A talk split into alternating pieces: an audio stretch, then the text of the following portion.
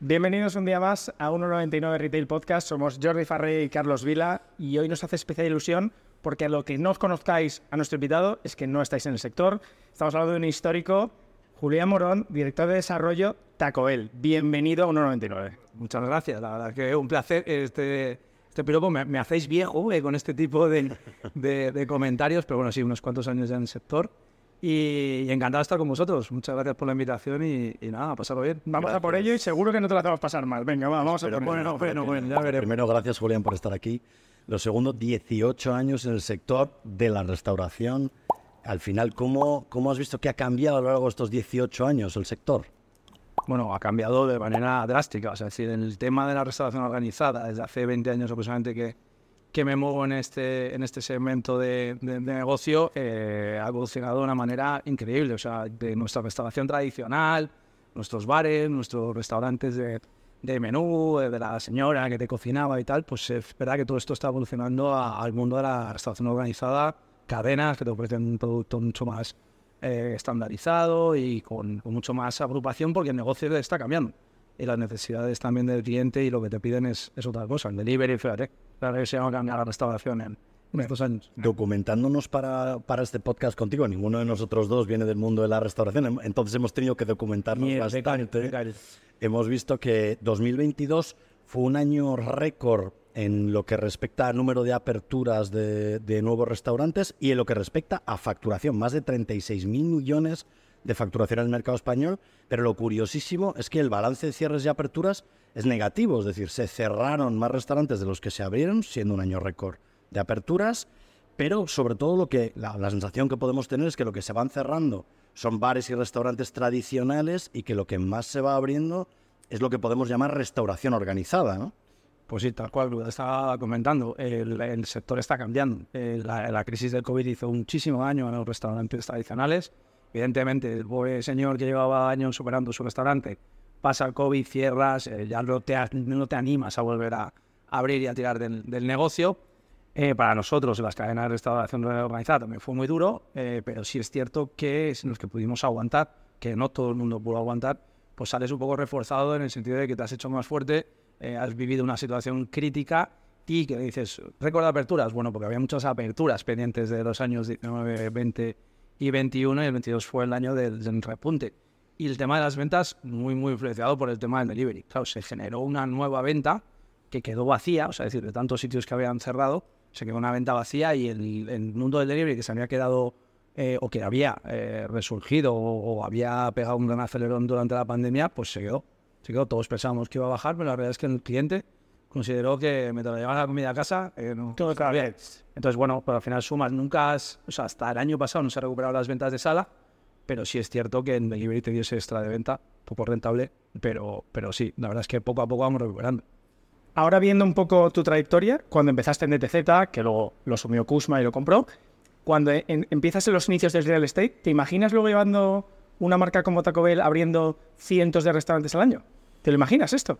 Pues no, la verdad es que estas cosas te vienen y te vienen. Eh, de hecho, eh, te- me empecé a meter en el mundo del, retail un poco porque me gustaba mucho en la parte de desarrollo de proyectos comerciales, el, cómo funcionaban los desarrollos de las marcas, como de, un pequeño proyecto, como en su día, por ejemplo, fue Starbucks, Starbucks que fue quien me, incorporó al mundo de- de- del retail o del otro lado de la mesa, eh, te das cuenta de lo que puedes crear con una buena marca o con un buen proyecto que te puede dar mucho, mucho crecimiento. Luego la Cueva ha sido prácticamente igual. Lo cogimos, bueno, yo me incorporé hace más de 10 años con 5 restaurantes, ahora 135. Es muy bonito ver cómo crecen estas, estas marcas y, y sobre todo también cómo se van adaptando a la demanda de- del cliente y cómo van ganando cota de mercado y bueno, es bonito ver. Te metes también en, en la pelea, ¿no? Porque al final lo que ves es, recomiendas a un profesional del real estate estar en los dos lados de la mesa para entender mejor la otra parte, porque al final parte de consultoría es genial, analizas varias marcas, analizas un Taco Bell, analizas una empresa de servicios, analizas una empresa eh, de moda y luego te vas a la parte de la cuenta de explotación de verdad de moda, en el cual dices, ahora desarrollo el producto y ves dónde están los fallos y las debilidades del mercado. ¿Esto recomiendas a un profesional que esté en los dos lados de la mesa y luego decida dónde quiere ejercer su carrera profesional? Desde luego. A ver, yo que he estado en los do- dos lados de la mesa, eh, me ha servido para tener mucha empatía, mucho conocimiento de, de lo que quiere un propietario, un intermediario, eh, y, y creo que es algo muy bueno. Eh, lo que pasa es que el que se viene a la parte de- del operador no vuelve. Es, es una, yo creo que es un, un- un sector que es muy, muy interesante. Eh, La consultoría, ser propiedad está muy bien, pero esto tiene una cosita especial eh, que, que nos tira mucho y yo creo que será parte de mi, futuro. En tu época de Starbucks, que yo me acuerdo de esa época que fue cuando más o menos nos conocimos, fue un poco antes, pero cuando realmente forjamos más relación fue cuando estabas en Starbucks. Yo recuerdo, no fue un momento súper fácil. El modelo de negocio de Starbucks no estaba súper maduro en España, era un café mucho más caro que cualquier cafetería normal española. Había, lo que yo recuerdo, eh, corrígeme si me equivoco, había ciertas dificultades para abrir una gran cantidad de cafeterías Starbucks y que fueran muy rentables en diferentes puntos de, España. ¿Con qué dificultades te encontraste en ese momento para poder desarrollar un modelo que fuera rentable a largo plazo? Bueno, lo primero es lo que le pasa a todas las marcas que vienen de fuera. Uno de los grandes valores, digamos, de tener un partner eh, con, experiencia eh, cuando entras en un país, como hizo Starbucks eh, con Grupo Vips en su época en España, es que hay que adaptarlo es imposible. Tienes una gran marca como Starbucks o Taco Bell. Si no vienes al mercado con, con la apertura de mente de que las cosas eh, no son iguales en Estados Unidos que, en, eh, por ejemplo, en este caso de estas dos marcas, que en, que en España, eh, te vas a ir al hoyo. O sea, decir, te pasó a Starbucks, tuvo que adaptarse en precios, en producto, en tamaños. O sea, había unos, unos cafés que daban 20 grandes deportes, este como en España, era muy O sea, eso era inviable. Entonces, la marca era muy buena, en el es otra marca muy buena, pero si no te adaptas, estás muerto. Entonces, crítico la, la capacidad de adaptación de la marca, co cogiéndote el, lo, lo, lo, el espíritu, las bases de, del concepto, sin duda hay que adaptarse, hay que adaptarse. Y, y fue muy duro. Y fíjate que había, yo también que me encanta meterme a fondo en los estudios de mercado, había un potencial de consumo de café, no lo siguen viendo, esto está puesto en los, en los, en los papeles, en España es uno de los mayores consumidores de café del mundo. Pero cuando te ponías a hacer las cuentas, era café de cafetería de bar. Tradicional de España, de 1,50 a 1,40 a 1,80. Te salían y hacías la cuenta y decías, bueno, 580 Starbucks. Y luego la realidad es que vas a decapar en donde realmente había target de Starbucks. Y, y, bueno, costó mucho hasta que ibas encontrando dónde, dónde entrar. Pero bueno, es que quien no se adapte, la marca no se adapte, tendrá dificultades para, para tener éxito en, en cualquier país, tanto de España fuera o Bueno, al final, una de las piedras no ahora mismo que en el camino se está contando Starbucks en la apertura en Italia es claro, cuando desembarca Starbucks en Italia, en Italia es la cuna del café. Café a un euro, que es el mejor del mundo, donde te lo tomas, y luego va a Starbucks, donde el café Starbucks Roastery han abierto, buenísimo, gusto buenísimo, de local de mil metros, pero al final está lleno de gente que no son italianos y es turismo puro. Al final hay que ver si esta fórmula lo funciona porque en Italia no solo hay turismo, hay muchas ciudades que viven del local y el turismo nacional. Y un italiano, no sé si tengo dudas, que elija un Starbucks antes que un café italiano, un café de Nápoli, por ejemplo. Claro, tú los comparas y es que, ojo con la comparativa de precio y de sabor, ¿eh? También hay que saber el tema del momento de consumo. O sea, es decir, si te lo tomas más como algo de tu café de por la mañana o te tomas el, del el momento de ocio, de estar con los amigos, pues verdad que Starbucks te ofrece esa experiencia. Que esto se ve en día y en, en Estados Unidos pues lo llaman el third place. O sea, es decir, el sitio donde estaba tu casa, tu oficina y Starbucks. Afortunadamente en España tenemos más cositas que, Algo más de variedad. algo más de variedad. Pero que o sea, os quiero decir que, que- que Italia, por ejemplo, era un mercado de, de- de- o sea, de, de favor para la marca. O sea, entrar en Italia era. Nadie quería asumir ese, ese reto. O sea, no, no le he hecho tanto seguimiento. Ya tengo ahí a mis compañeros de ASEA ahora, pero. Pero bueno, no sabía que, que habían abierto y la verdad es que es un, un reto tremendo. Han abierto y han abierto bastantes. No solo han abierto uno, han abierto diferentes restaurantes, todos con un concepto muy diferente del concepto español, que es un poco más, más market. De hecho, la sensación que yo tengo es que Starbucks ha evolucionado mucho. En aquella época, cuando tú empezaste, estaban en sitios un poco más pijos, por llamarlo de alguna manera. Hoy te encuentras un Starbucks en casi cualquier centro comercial, incluso en los aeropuertos, te compras el, el café de Starbucks. Y hoy lo tenemos mucho más interiorizado. En, en Italia, como dice Carlos, está enfocado al turismo o a una experiencia muy diferente para el cliente local. Son espectaculares. Si alguien no ha ido a ver el Starbucks de Milán, De es una maravilla. O sea, merece la pena solo desde el punto de vista arquitectónico. Ya es, pare- parece la fábrica de chocolate. ¿no? El problema es que los que somos de expansión y tal, yo solo veo la inversión que hay ahí y digo, Bueno, es brutal. ¿cuántos cafés tienes que vender? Claro, ya hay un momento que no te explota la cabeza y te salen las cuentas. No pero creo que hayan pensado en rentabilizar no, ese local. es, es no creo. de, de imagen como esto pasa en Italia. Porque al final cuando tú tienes que desarrollar una marca como haces con, con Taco Bell, en un mercado que para la comida, el delivery, el fast eh, food, que está tan copado por otros grupos? ¿Hay margen para más marcas que vengan de Estados Unidos donde se posicione un mercado español con un McDonald's, un burger, pizzas, En Taki. en Taki, todo esto? ¿Da para tener hueco para marcas nuevas, tipo Taco Bell? O sea, ¿Da para más? Absolutamente sí. O sea, el crecimiento. O sea, lo que estaba con un gran gurú del, del sector, alguien que, que además te tengo muchísimo cariño, y me decía que, que se po- te pones a estudiar la restauración organizada en Estados Unidos, no sé, me decía que era como un 70% era restauración organizada. En UK, que es como el primer paso hacia Europa continental de- a nivel eh, a nivel restauración, está en torno a un 60%. En España estamos en un 30, creo que es un 37. Es decir, que todo va llegando. Y tu primer salto es decir, vale, Estados Unidos es otro rollo, Es otro. la cultura y tal, pero UK, ojo con UK, que UK se está poniendo en un nivel en el que siempre que llega a UK, el siguiente paso es que en Europa mm, van a seguir entrando marcas y hay muchísimas marcas interesadas en entrar en, en España, tanto en Estados Unidos, eh, fíjate, Wendy's, ¿os acordáis de Wendy's? eh? Sí, claro que sí. Bueno, pues hay sitio. Parece mentira que el mundo de la hamburguesa, que tenemos una oferta buenísima y, y muy variada, eh, todavía gente quiere entrar allá a la pelea, ¿no? Ahora- y, y- y nada, eh, a ver, habrá más. Ahora que hablas de la expansión internacional, sobre todo de marcas que llegan del extranjero a Europa, ¿por qué crees que España es uno de los primeros países donde aterrizan? Porque esto es muy curioso. No somos un país particularmente rico, somos el país con mayor número de restaurantes por habitante, tenemos una cultura gastronómica propia muy potente y, sin embargo, muchas de las marcas que llegan a Europa, hablo de marcas internacionales, España es uno de los primeros países. Tenemos el ejemplo de la marca esta hamburguesas, ¿cómo se llama?, que llegó hace unos años. Five Guys.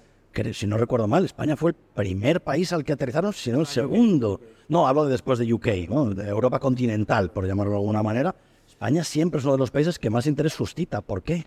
Bueno, yo creo que también por el, por el hábito de consumo de, consum- de, de- comer fuera. O sea, que, que nos encanta estar en la calle, nos encanta probar cosas. Yo creo que es el carácter este que tenemos también de, de, de- de no, que nos, no nos da miedo nada, eh, nos traen un concepto Tex-Mex. eh, esto pica, ¿no? Pues voy a probarlo. Y la gente se dio cuenta de que, que, que Taco Bell está rico, que, que no pica, que, que tienes las opciones que tú quieras. Entonces la gente aquí yo creo que tienes ese puntito también de, de- de atrevimiento y de consumo, que los días son muy largos, tienes el turismo, cualquier, o sea, date cuenta, tú lo acabas de decir, pero Starbucks, en cierta manera, puede vivir en turismo en Italia. Pues nosotros nos aprovechamos. Todas las marcas que vemos aquí, Five Guys abrió en Callao.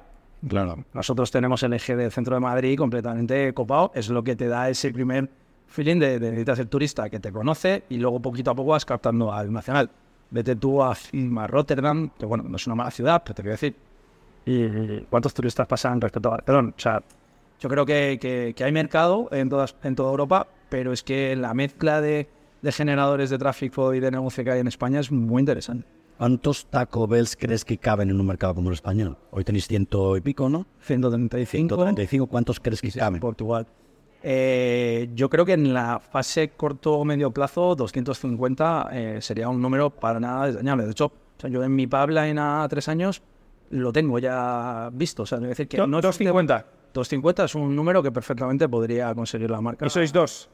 Eso, yo y yo. No, tú y tú. Pero quiero decir, tienes más gente del equipo para hacer todo esto. Supone 120 más aperturas. Sí, pero, cada- pero no, me parece como un volumen, por llegar a 100 ya es un número potente, duplicar tu portfolio, me parece unos números que de- tienes que tener un equipo como muy consolidado a la hora de dirigirse una pisonadora. O sea, firmar contratos, Yo, yo creo que, aparte de la- del equipo de desarrollo, que por supuesto no hay más que decir que son maravillosos, eh, todo el equipo de la, de la marca es, es muy potente. De hecho, hay una cosa muy interesante que llevamos 10 años juntos. O sea, es decir, que, que hay una estabilidad que hace que todo ruede, que todos nos conozcamos, que todo el mundo sepa lo que tiene que hacer. Y cuando llegan los momentos de estrés de aperturas, porque siempre pasa, eh, aquí no vamos abriendo 5 al mes y todo perfectamente establecido, aunque lo intentamos y a veces lo hemos cumplido.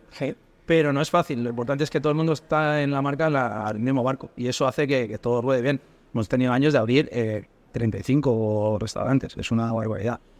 Y ahora, pues bueno, entre ayuda a los franquiciados, también es cierto que repartimos entre franquiciados y, y propios. Y eso también ayuda a crecer más rápido, con un poquito más de alivio en la parte de estructura propia. Claro. En esta expansión de hasta 250 o 300 en un futuro a largo, a largo plazo, ¿qué papel juega el delivery fuera de grandes ciudades como Madrid, Barcelona, Málaga, Bilbao, etcétera, etcétera, en poblaciones un poco más pequeñas? Porque imagino que también habréis en poblaciones más pequeñas. Sí, sí, sí, estamos en toda España ahora mismo prácticamente y con lo que abramos este año, yo creo que las grandes eh, ciudades estarán, estarán cubiertas por la marca. Eh, por cierto, hoy habríamos en Valencia. Otro día interesante de llegar a, a estas provincias que, que estaban esperándonos con muchas ganas. Eh, porque al final no todo es Barcelona, es verdad que estamos en, en- en sitios donde la gente ya nos reclamaba.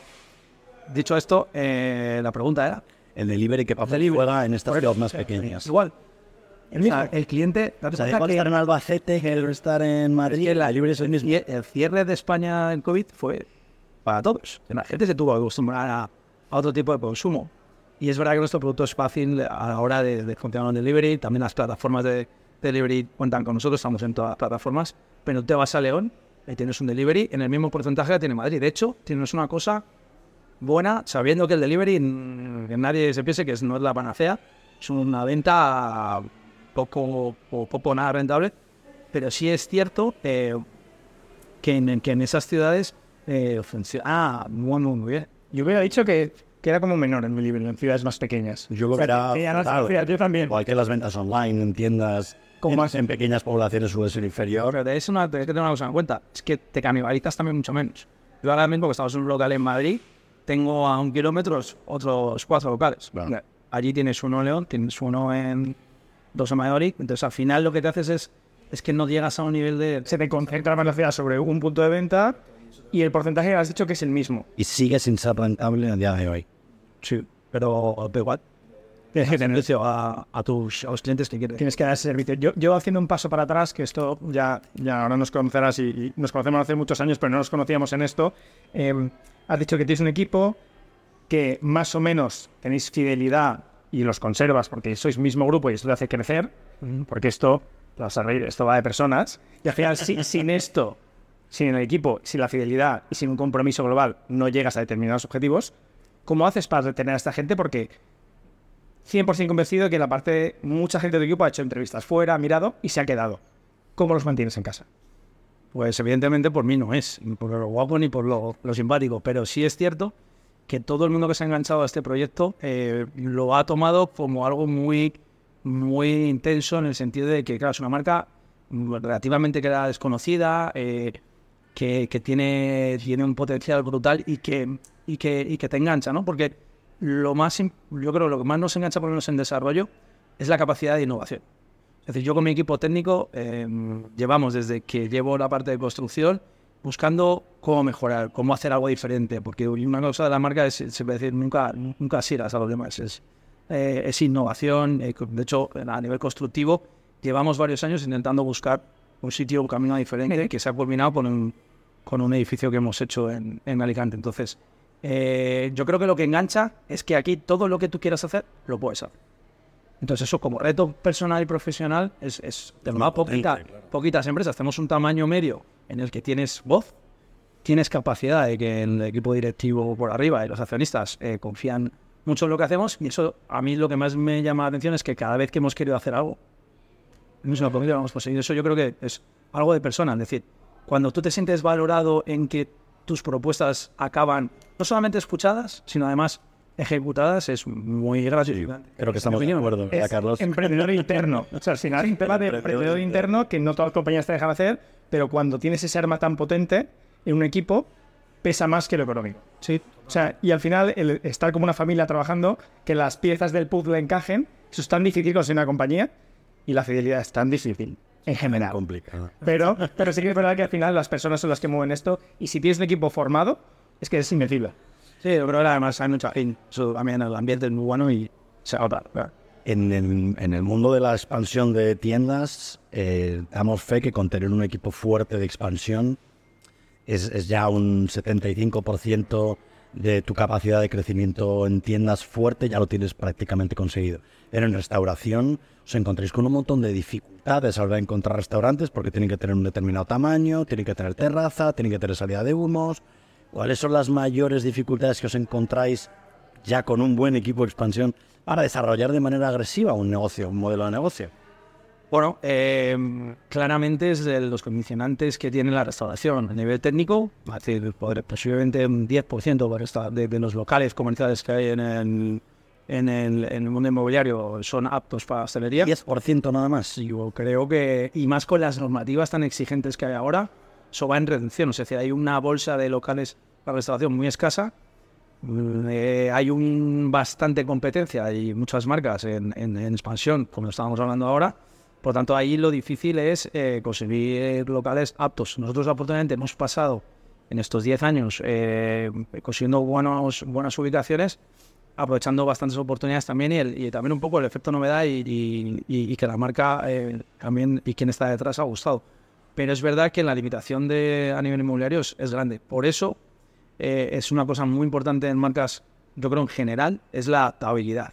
O sea, yo lo que eh, me parece increíble de, de Taco Bell y también de Fast Food Brands Group como, como gestor de, de Taco Bell aquí en, en- en España es la capacidad de adaptarte. Pero tanto a nivel constructivo, o sea, hemos hecho locales que, que jamás habían podido hacer en- en otras partes del mundo, o por tamaño, o porque están dos plantas, o porque o sea, hemos, hemos tratado de solventar casi todos los problemas técnicos con mucha apertura de mente, con mucha actitud de operaciones, de marketing, o sea, es lo que hablábamos de decir, todos en el mismo barco, cuando lo normal es, bueno, yo no, yo si no, Yo tengo, la, co- no me si no tengo la cocina perfecta, si no, si no tengo la decoración perfecta, no, Imposible, vamos. montar una estrategia es difícil, pero, pero es una parte integrante de, la marca y ha sido un gran éxito el que se haya podido eh, eh, ser flexible en eso.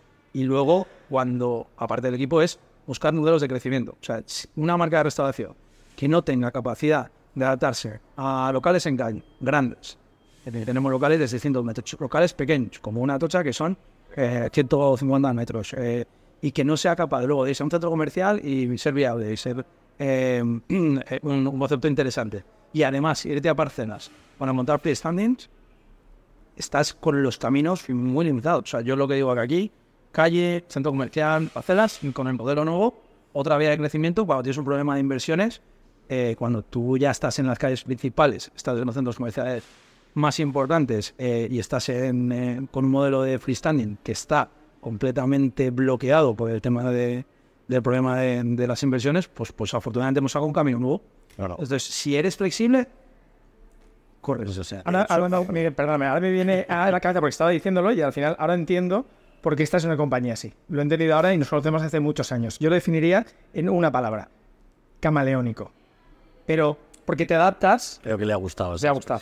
Eh, a ver, mira que me han llamado cosas, y algunas bonitas, pero esta en el sentido de decir, te adaptas y la marca se adapta a escuchar internamente y a poder adaptar el concepto, que no todas las marcas lo hacen, adaptar el concepto a diferentes locales para tener crecimiento.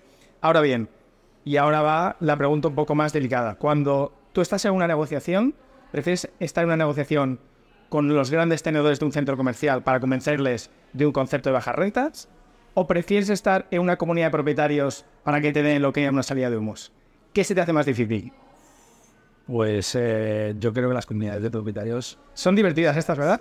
sí, bueno, es que son impredecibles. Porque tú eres un propietario, un mantenedor, sabes por dónde te vas a ir, tal, nos conocemos todo, y como habéis dicho, pero las variedades de propietarios, bueno, te puedes encontrar de todo. De hecho, yo creo que alguno puede hacer un libro eh, Solo de este tipo de reuniones. De comunidades de propietarios. Es complicado. pues es un mundo en el que hay muchos intereses diferentes. Gente tiene miedo. Nosotros, por ejemplo, hemos ganado muchas partidas a otros operadores porque nosotros no generamos olores. O sea, si tienes cositas eh, que te van limando asperezas, pues puede llegar a tener una relación con las comunidades mejor. Claro. Eh, pero es verdad que la restauración no está bien vista eh, en, en el mundo de las eh, comunidades de propietarios. En los centros comerciales, bueno, es que de hecho yo que estoy bastante metido también, es que la restauración va a más. O sea, es decir, evidentemente el balance de- del mix en los centros comerciales hacen que, que cada vez el, el público quiera más restauración y lo- los propietarios se tienen que adaptar. Entonces, es verdad que sí he notado un cambio en el que más resistencia a la restauración y a nuestras marcas y de repente ahora como que nos... Es que además, no voy a nombrar a nadie, pero de repente como que nos quiere. No, yo creo que, es, que está bien. En- en- todo es difícil, pero también con explicando unas cosas bien. Eso, yo creo que muchas veces hay, pues eso, pues sí, es un restaurante. No vas a matar a nadie, es un restaurante, tus horarios, con tu comida. Yo creo que te- si lo explicas bien a las comunidades, acaban entendiendo, ¿no? Y, y- bueno, no nos ha ido mal. Es una barrera, pero, pero se puede salvar. Acabáis de abrir un restaurante hecho de containers. Es el primer Taco Bell hecho de containers en el mundo y lo habéis hecho en Alicante. ¿Esto responde a esta capacidad de adaptación o responde a otro tipo de estrategia? responde a que este señor quería ser trending topic. Bueno, aparte de esto, con el Por eso. efectivamente. Sí, sí, además yo creo que nunca, había, nunca había metido el mundo este. ¿A quién le interesaba a la gente? claro, entonces, ¿cómo haciendo esto? Pero lo, lo hemos tocado de, de lado en varios, en varios momentos. Primero, las marcas tienen que adaptarse.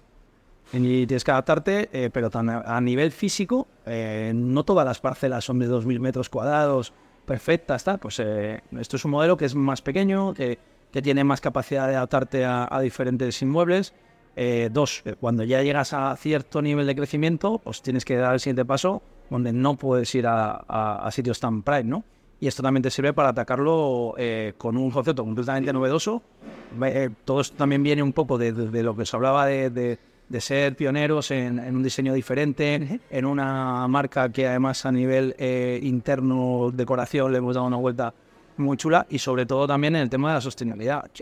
Este concepto es eh, diseño, sostenibilidad y es, y es inversión. O sea, tiene esas tres líneas Tiene menos inversión que restaurante tiene normal. sensiblemente menos inversión y el y bueno no sé si, si lo, lo podéis ver eh, el imp- el- la sensación del restaurante es 100% de un restaurante normal de hecho hasta más cool o sea una cosa que tenemos nosotros es que vamos por otra línea digamos de lo que queremos eh, enseñar al, cliente y este vamos lo cumple a, a 100% es un diseño innovador sostenible eh, lo que es la construcción en containers eh, tiene unos beneficios importantes en- en- en sostenibilidad de hecho, la construcción del futuro va a tender por ahí. O sea, somos los primeros, pero se va a subir a la ola unos cuantos. Yo espero que lo hagan porque, porque no es tan difícil y el beneficio es importante. Y, y luego incluso también la capacidad de ser autosuficiente. O sea, mi siguiente proyecto es que sea autosuficiente. O sea, a través de placas solares, a través de aerotermia. Es, es un restaurante que, es como un restaurante, como ya me un poco del futuro, ¿eh? Eh, de qué es lo que queremos dentro de las marcas, digamos, eh, pioneras en, en la parte de, de restauración para, para ofrecer al cliente lo que el cliente va buscando y lo decimos la normativa hasta que, que llega, vamos. Y luego que la, está aquí. que la cuenta de explotación te salga, porque te tiene que salir al final. ¿no? Sí, O sea, pero- pero, pero si ahorras en costes, entiendo que el retorno de la inversión es más bajo, o sea, es con mucho más bajo, la inversión que haces ha de ser más baja, la rentabilidad es mayor y es más atractivo también para la marca y aparte da un, un fin sostenible y de cara al cliente yo creo que esto es muy llamativo. Seguro que hay mucha gente... Y para los franquiciados, al final esto será un punto muy positivo para ellos. Esto es el camino que os decía en paralelo al tipo de construcción tradicional que, que es incompatible con la rentabilidad. O a día de hoy, tanto nosotros como los franquiciados, pues, y, hablo de, creo que puedo hablar del, sector general que construimos restaurantes en freestanding. Eh, bueno, la situación de post-pandémica ha sido un infierno a nivel costes. Pues esto, o nos lo sacábamos de la manga o limitaba nuestro crecimiento. Por tanto, las inversiones se reducen en- de una manera importante. Los PNNs parece que pueden llegar a cuadrar y te abren ese nuevo camino para seguir creciendo de otra manera y sin renunciar, o al revés, potenciando la marca, potenciando la sostenibilidad, potenciando la innovación. creo que cualquier marca que quiera liderar el- un, un sector como el de restauración tiene que ir eh, dando pasos y adelantándose a su tiempo. Entonces, bueno, interesante. Julián, el, el negocio de la restauración para un franquiciado tiene una inversión bastante, bastante potente. ¿Tú recomendarías a un amigo que no tiene ni idea de restauración y hacer una franquicia de una cadena de restauración organizada potente porque es relativamente sencilla la gestión o esto es un modelo de negocio destinado a gente que entiende de restauración? Aparte de tener la capacidad económica, obviamente. Yo creo que valientes, hay puede haber valientes que puedan llegar a, a conseguirlo, pero es un modelo de negocio para gente, para, para grupos profesionales de restauración y para empresas que ya tengan experiencia en, en gestión de restaurantes. Es un sector difícil, tratas con mucho tema de personal, con, con tema de productos, ¿sabes? Eh, las inversiones son altas, eh, la, la maquinaria es compleja, eh, tus planes también de crecimiento pueden verse condicionados por lo que hablábamos del tema inmobiliario. Yo, desde luego, no es un concepto fácil. Bueno, cualquier concepto de restauración, de, por ejemplo, de, de, de tipo del nuestro de ingeniería rápida, difícilmente puede ser gestionada por un particular que se lance a la aventura. Tiene que tener su un poco del know-how de cómo hacerlo, que lo haya gestionado con anterioridad, tener la inversión. Y todo esto que al final me lleva a una pregunta es, este modelo de negocio de hamburguesas, tanto gourmet como fast food, que está saliendo ahora, ¿crees que esto es sostenible? Que haya 18 Hamburguesas como churros, como vamos a llamar, es no, alucinante. ¿Crees? Porque ya no, ya no es tema solo de los grandes o de Five Guys que entra con un ticket muy superior a McDonald's o Burger King y empieza a ver hamburguesas gourmet en delivery o en locales comerciales muy pequeñitos. Veas el modelo Pinks, que yo estoy emocionado con este modelo. ¿Crees que todo esto es sostenible del tiempo? Porque cuando tú metes un producto es como los, con todo mi respeto, cigarrillos electrónicos o como las cafeterías que están abriendo de 30 metros en cada barrio. ¿Crees que esto es sostenible que se abran 10, 12, 15 al mes de hamburguesas nuevas? Bueno, yo creo que no. No es sostenible pero es que esto no lo hemos inventado, nada nuevo. Eh, ha pasado en otros segmentos de retail, de que de repente ha aparecido algo que se pone de moda o que tiene mucho crecimiento, quedan los mejores. O sea, habrá, eh, es bueno que vayan creciendo marcas porque se quedarán las que lo hagan mejor, las que aporten más valor al, cliente. Eh, y por qué no, puede cualquiera intentar montar su, concepto de, hamburguesería. Lo que es cierto es que la hamburguesería te da ese, ese, ese, ese margen como segmento de restauración que, por ejemplo, no tenemos nosotros. Nosotros, por suerte, por desgracia, en el mundo Tex-Mex, alguno ha hecho sus, penit- sus pinitos, pero no somos los líderes porque no hay tanto No hay margen. tanto margen, ¿no? No, no, no no tanto mercado potencial porque la Ah, gente no lo tiene. Margen sí hay. Margen de- margen de- Lo que Imagínate que al señor que margen en Me la... refería, no, me refería a margen comercial, no. Ese no te lo va a decir, pero creo que tiene el margen, tiene cara de salud, tiene cara de salud. Vamos, totalmente. Eh, no, lo que os quiero decir es que, eh, es que hay segmentos como la, como la hamburguesa que ya está muy impregnada y con un hábito de consumo muy alto. Repetición, prueba, no hay miedo, la gente prueba cosas nuevas en el mundo. O sea, que creo que sí que hay camino con ese mundo de la hamburguesa, pero, pero luego el cliente tiene siempre tiene razón.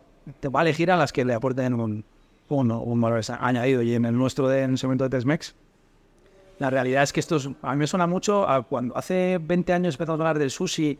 Sí, Sus padres sí, sí. jamás hubieran ido a pescado. Era el chino que pedíamos en aquella época, ¿no? Al final, ¿qué ha pasado? Que toda la gente Se ha normalizado. La gente, pero que se ha normalizado tanto como que el fin de semana, fin de- Una o dos veces a la semana mínimo sushi. ¿Vale? Entonces, ¿qué pasa? Que, que estas cosas acaban llegando y se acaban consolidando. Por lo tanto, esa hamburguesa está más que consolidada, es muy grande la tarta, la pueden repartir entre más eh, y eso también hace que tengan que estar muy atentos las marcas consolidadas porque te despistas. Y el mercado se lo comen rápido porque Por ejemplo, de Goico y de grandes marcas que, que se han consolidado y lo están haciendo genial. Y todo esto que al final de la restauración, yo siempre cuando ha sido centros comerciales o en calle, siempre la restauración no ha podido optar a ciertos locales en primera línea por el tema de rentas. Ahora la restauración es el primero que se enfrenta Sí, a no, marcas de moda con fortunas encima de la mesa en cuanto a rentas.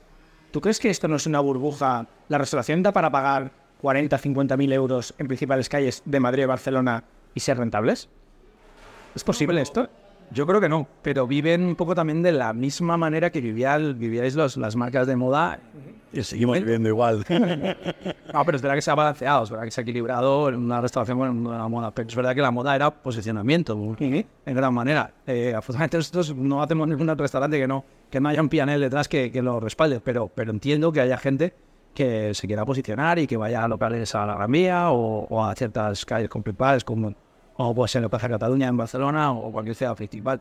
Yo creo que no es un tema tanto financiero, es un tema de, de- de crecimiento de marca y de conocimiento de marca. Al final, esas tienen mucha relevancia. Nosotros sí que creo que hicimos una cosa bien, en, en- en, digamos, después de la fase primera de adaptación de la marca, la segunda fue, la llamábamos la estrategia Go for the Best, que era ir a los mejores sitios, allá que fuera en Barcelona, Madrid, en La Coruña, en Bilbao o en Málaga. O sea, tenías que dar ese salto para que se te diera. Vimos en Plaza Ayuntamiento, en Montera, en Ronda San Pera, o sea, sitios de una relevancia que diera- hicieron a la marca ese salto de, oiga, os ha llevado, está bien, lo voy a probar. Y, yo entiendo que esas eh, que la restauración, como llega más gente, y encima viene gente de fuera también, en esa primera apertura, esa segunda apertura, ese posicionamiento en la segunda ciudad, pues la renta pesará, pero no es tu el punto crítico para, para lanzar el negocio. De hecho, necesitas de ese empuje. En los últimos años hemos vivido, como decía Carlos, el boom de las hamburguesas, pero también el boom del poke. ¿Cuál crees que será el próximo boom? ¿Qué segmento de la restauración crees que va a explotar en los próximos años? Es una pregunta interesante, la verdad.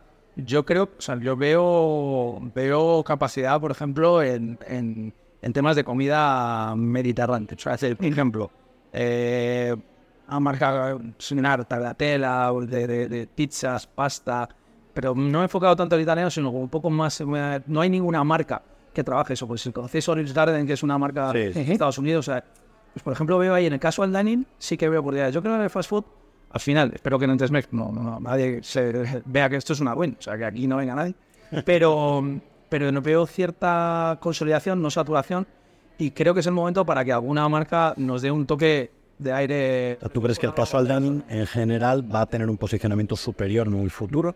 Bueno, yo creo que fast food va a llegar también. eh, Hay marcas muy buenas eh, fuera de, de España. eh, pero yo creo que se va a posicionar el casual dining eh, de, de- de- aportando un, una imagen diferente, o sea, que ahí llevamos tiempo sin encontrar una marca que entre nueva a ofrecer otras cosas. Y sé que algunas sí que están mirando y es interesante porque es verdad es España pues te da un buen test de, de, tu poder ciberdefinimiento en Europa. Yo espero que el caso del Lightning nos sorprenda con algún concepto. Al final también los nuevos que entraron fueron Honest Green, que han abierto el concepto, lo han rentado en el momento justo, momento adecuado, principales líneas. Y el grupo este catalán también. Pero eh, ya al final ese tipo de... Que es de Healthy, que creo que es Omida Vegano, ¿no? Healthy, ¿cómo se llama? Flax and Kale, dices, catalán? Flax and Kale. Flax and Kale, eh, al final ellos han encontrado un nicho de mercado donde la gente ahora mismo se cuida mucho la salud, puedes hacer un día de delivery y fast food, otro día de sushi, pero también buscas ese honest green que va muy dirigido tema oficinas. Antes, yo antes no pensaba que un tipo honest green que ha nacido hace poco se podía meter en Serrano. Y está la de Vips. Y tú ves hoy Vips y ves honest green y hay mercado para los dos. Pero ojo que honest green tiene unas colas a mediodía que son muy potentes porque te ha dado algo diferente. Es un rollo de música, la gente, en la, en la comida, decoración. Claro. O sea, y al final te das cuenta que hay mercado para todos, pero cuando hay un concepto nuevo, la gente lo acopla bien. Y ayer, justo estando en Barcelona, vi, de repente corriendo y tal por, por, la, por la playa, vi Desigual, son las oficinas eh, donde el vela, y dos huequecitos que Desigual no utilizaba, boom, dos Honest Green. Unas colas, que es una barbaridad. Es decir, al final se van posicionando determinados segmentos que cosas nuevas la gente las acoge bien y te hace un desarrollo en dos días, porque Honest Green es de antes de ayer. Sí, sí. Y al final pasa competencia y el ticket no es barato. Entonces, al final, todo esto hace que el posicionamiento de marca también vaya conforme el cliente te va demandando. Que esto también quita un poco de cuota de mercado al resto. Sí, sí, iba, iba por ahí esa la idea, ¿no? De hablar mediterráneo, healthy, o sea, de ese tipo de, de, de- de hostelería que yo creo que puede triunfar y tener hueco en, en España. Eh, En un local vuestro medio, ¿cuántos metros tiene, digamos, medio? Así que abrís de 600 o de 200. ¿Cuánto es la media de España de metros cuadrados? 250 metros cuadrados, 300 es, es el rango de, de promedio de, de restaurantes. ¿Y cuánta gente trabaja por cada Taco Bell? Más o menos de media. Pues en torno a 15, 25 personas. 15, 25. Es una barbaridad. Sí, bueno, no en el, el otro no, pero Claro, no, pero sí 15, 25 tenéis esa, esa rotación. Y que al final entiendo que el tema del personal, que hace un poco salió en prensa, sobre todo el tema del personal en cuanto a cadenas de moda, que es muy difícil encontrar personal.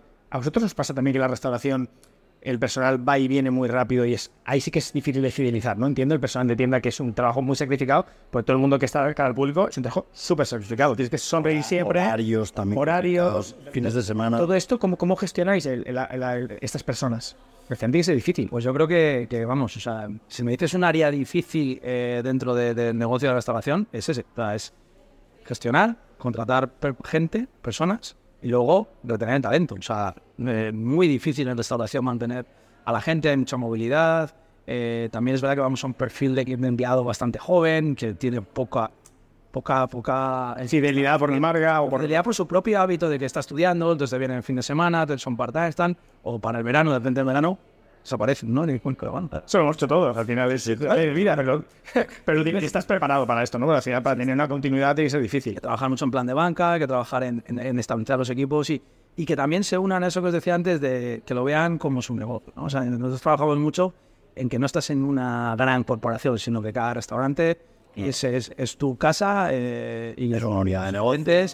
Lo, lo, lo, lo tratan así. Entonces eso se nota también en, en la atención al público, en la amabilidad eh, y bueno, como dan el producto. Yo creo que eso es fundamental. Si te vas, si te desnaturalizas por cierta manera, de cierta manera, estás, estás muerto. Entonces, eh, bueno, yo creo que es el área más difícil en hostelería. Eh, Es muy difícil. Ahora que, por ejemplo, te vas a, a un Majadahonda o a una, zona que no es muy urbana, cuesta muchísimo encontrar, pues es gente normalmente se desplaza en transporte público. Entonces, se va en reto de cada restaurante. Yo, de hecho, muchas veces tengo que comunicar con mucho tiempo dónde vamos a abrir porque hay muchos problemas para, para contratar en según qué zonas y según qué regiones de España. Yo, yo lo veo complicadísimo. Para mí sería de lo más difícil dentro del sector de, o sea, de lo que es montar un restaurante. Joe Biden decía hace poco, si no encuentras camareros, págales más. Que es muy fácil decirlo, es muy difícil hacerlo. En tu opinión, Esto habíamos dicho que no se podía decir. desgraciadamente hay que decirlo. Aunque es verdad que Bueno, no se puede joder, pagar más, o es complicado pagar más, porque eso quiere decir que tienes que subir el ticket de cada plato vendido. O sea, al final todo te repercute en los costes finales, ¿no? Y estamos en un momento en el que la gente pues le suben todos los costes, sube la gasolina, sube el alquiler. No pueden eh, pagar más caro el mismo taco que se comían ayer, hoy pagarle más caro. Es complicado. sobre todo marcas como la nuestra, que somos fast food, no podemos Efectivamente, es muy sensible el cliente, ¿no? cliente y donde tienes, eh, además de hecho, para que veáis que un poco el tema del personal, nosotros acabamos de firmar un convenio eh, muy importante con, con Taco Bell. O sea, es decir, a nivel laboral eh, no o sea, se puede mejorar, pero siempre se puede mejorar, pero las condiciones son, son buenas.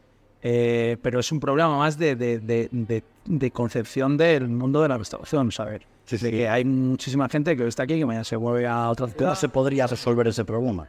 ¿Cómo se podría fidelizar más al empleado? Pues yo, fíjate, creo que es de, ver la hostelería como un futuro profesional. O yo creo que el- lo que tenemos que hacer ver a la, gente que trabaja en hostelería, que no estás trabajando en un sector mm, desagradable, feo, maltratador. eh, eh, no, no, es una carrera profesional. Nosotros tenemos gente que ha empezado en plantilla base y que ahora están liderando equipos a nivel área manager, o sea, gestionando zonas. O sea, es decir, de esto se puede vivir.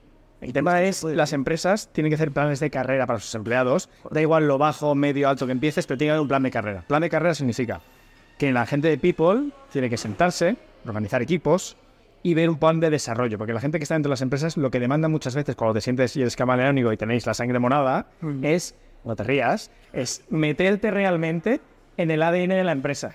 Y al final yo creo que esta gente de People, si te organiza bien, el plan de carrera no sales de una empresa. Porque uno al final, cuando tienes un equipo tan consolidado, vas evolucionando y lo haces parte de tuyo. Porque tú lo sientes, Taco Bell es tuyo. Punto. Y de tu equipo también es tuyo. Pero esto tiene que estar organizado desde la base, que es la gente de People, que para mí es uno de los departamentos olvidados dentro de muchas empresas y que tiene que ser reforzado. Porque al final, cuando una gente de People se sienta contigo y te mira a los ojos y hay una pequeña conexión, dices, me quedo. ¿Sabes por qué? La apuesta en mi negocio es esta. Creo que al final el fidelizar así es una bomba. Porque tú vas a pues, estar metido en el mundo de recursos humanos a Si tope. no, yo te digo una cosa. Desde aquí hago un llamamiento, desde aquí hago un llamamiento a toda la cúpula de comisiones obreras para que fiche a Carlos Vila como vocal. Ya tengo bastante que No, no, pero, pero Tiene final los negocios son personas. Y cuando encima estás de cara al público, son personas. Y cuando tú haces un producto que te vas a comer, son personas. Es decir, eh, es súper importante el mantener esa llama viva de lo que, Totalmente. lo que quieres trasladar. Y aquí se trabaja muy bien. De hecho, en Starbucks también habían... se- son, estos son marcas americanas. Los americanos saben mucho de esto. Hemos hablado americano, tío. Y entonces hay mucho manual de recursos humanos. Sí, sí. Que Luego, evidentemente, hay que adaptar, ¿no? Porque no es lo mismo el, el, el empleado en Estados Unidos que aquí, pero la realidad es que eso lo tienen muy, muy mirado. Y, y- y creo que en las marcas, o, o cuando te metes dentro de una, una organización como una marca o de un explotador de, de- de marcas de restauración y una gran corporación, eh, yo creo que ahí sí hay mucho camino y se puede trabajar muy bien a la gente desde la, desde la base para que fidelizarla y que tenga recorrido de, de restaurante, de oficina, de, de directivo. O sea, yo creo que, que, que tenemos que fomentar que la hostelería no sea solo un sitio donde echar tres horas, sino que, que se pueda y que luego quiera ser ingeniero químico, algo te vas a comer el lomo, pues eh, a lo mejor, y, y de esto mi mujer me va a matar, que, que es ingeniero químico, que espero que no lo vea.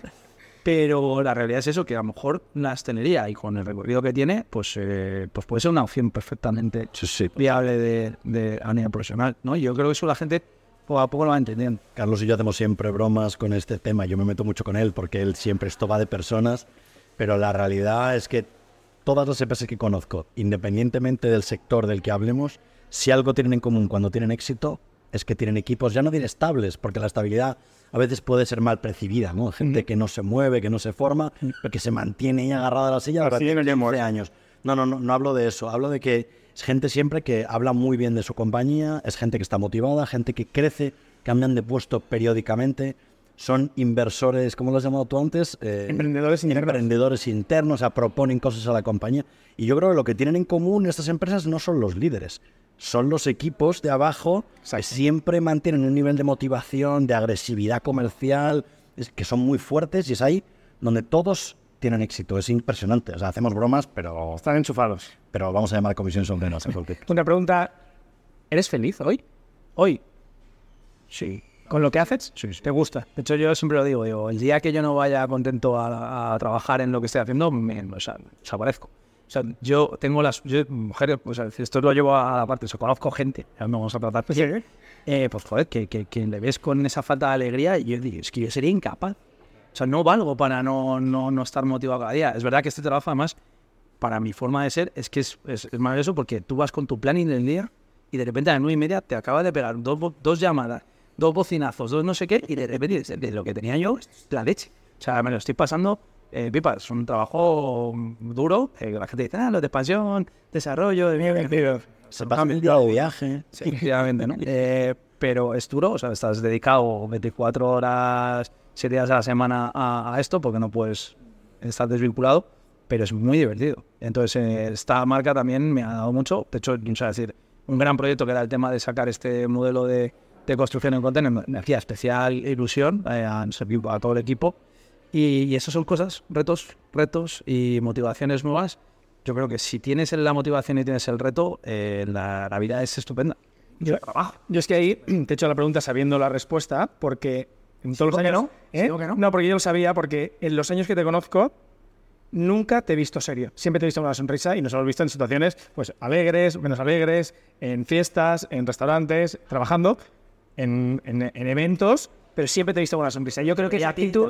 Claro, eso te entiendo, eso es- ya pasamos a y si nos juntamos los dos, ya es exponencial. Ya la hemos liado. Ya la hemos liado. Pero sí que es verdad que eso te da una motivación cuando ves a alguien, y esto lo hemos comentado en algún podcast, que tú espero que a partir de ahora escuches, pero sí que es verdad cuando ves a alguien con una sonrisa, te cambia la manera de afrontar la conversación con esa persona. Ya sea una conversación más incómoda, pero cuando uno entra con una sonrisa que es gratis y al final es un tema de actitud, ya entras más relajado. Y, te tienes, y tienes que empezar a pelear la renta. y tienes que decir, no me subas el IPC. Y tienes que decir, pues, eh, la carencia en vez de dos es que son tres porque la licencia se me ha retrasado.